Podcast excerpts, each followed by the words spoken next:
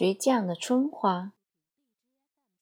不加微问木姐：“我妈很漂亮，她在我三岁的时候出轨，搞得人尽皆知。当时全家劝阻我爸不要离婚，但从此以后，我爸对我妈就像对待苍蝇一样。所以在我的印象中，我爸是个在外谦谦君子，在家脾气极差的暴君。”在我十二岁那年，他猥亵了我，这把我对他的仇恨推到了顶峰。由于害怕不敢说给任何人听，他也从未做过或表达过悔恨之意。六年没有跟他说过一句话。今年我三十二岁单身，年初我妈又出轨了，原因是我爸嫌弃她，不愿意碰她。这次我爸扬言要杀了他，并且真的勒了他的脖子。在周遭乡亲的劝阻下，居然几天后又和好了。我妈毫无悔意，我很怕她再次出轨后被打，甚至被杀。虽然两个人都直接或间接伤害过我，但我不希望他们任何人一个人死。木姐。有什么办法能让他们快点离婚吗？答：让他们离婚是爱他们吗？不是，是你不堪这种精神折磨，你不想一遍遍听说你妈对你爸做了什么，你爸对你妈做了什么。如果你置之不理，又会受到道德拷问和乡亲谴责。你不管父母死活。你做人太冷漠。你们一家被乡亲们架在火上烧了三十几年，满足了他们的围观欲。每当你们中一个人想爬下来，就会被火钳住，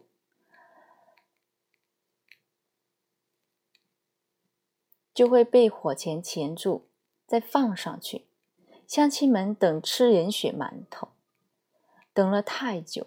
你想避免的血光之灾，是他们期盼的高潮，为此久久不愿散去。哼，中国人的伪善里隐藏了多少大恶？劝阻离婚就是其中一种，借团圆美满之大义，设置人间牢笼，不顾牢笼中的痛苦。不顾牢笼中人的痛苦，只顾政治正确，宁拆十座庙，不拆一桩分的暴行，与文革合意。庙和庙何其无辜，称之为嗜酒，破拆之解恨，视为发扬新风气。最封建的婚姻却供在神龛里，不能不敬。不能破坏。可怜的是，追求自由的人成了苍蝇。荡妇羞辱的最高层次，便是发配给他一个不离不弃、只虐待的丈夫。这丈夫呢，也是个无法自救的工具。在封建教化下，视男人的尊严为生命。你要了我的命，我和你拼命。替天行道的报复着不守妇道的女人，向神龛表忠心。漂亮的女人生在穷乡僻壤，真是她的不幸。因为漂亮，她易遭妒；因为漂亮，她易不甘。谁都不想她好，谁又把她当作祸害？娶了她的男人，本来心花怒放。却非富非贵，拦不住其他男人的觊觎。绿了你又如何？独乐乐不如众乐乐。你养妻，我共享，绿绿更健康。漂亮是唯一资本的女人，常被男人玩弄而不自知。他听多了赞美，以为那些因为鸡巴硬的死去活来而爱的死去活来的男人，真可以带他去更好的世界，不经一次次冒险。然而，他冒犯了男人，又得罪了女人。他的存在让全村女人不安，怕自家男人看上他，被勾了魂。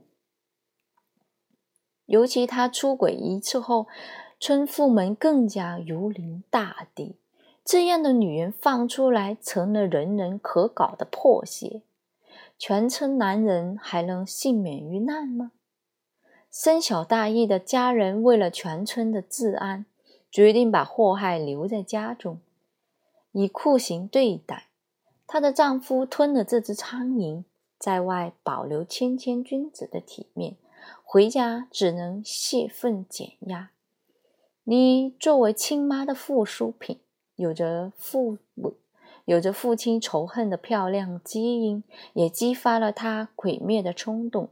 他想毁掉你的骄傲，毁掉你的自信，让你自带羞辱的活在这世上，不再祸害男人。所以，在他看来，他猥亵你，也不过是替天行道。倔强的春花三十年未心，人未心死。他不想戴罪修行，他不服罪，他还要按照自己的欲望生存。他还想得到一个漂亮女人应有的宠爱，让他那些一生妒忌他、朝他吐口水的大妈见鬼去吧！就算夕阳西下，他仍是泛着金光的最美的花。只要稍微让一下，大叔大爷就跟着翻滚。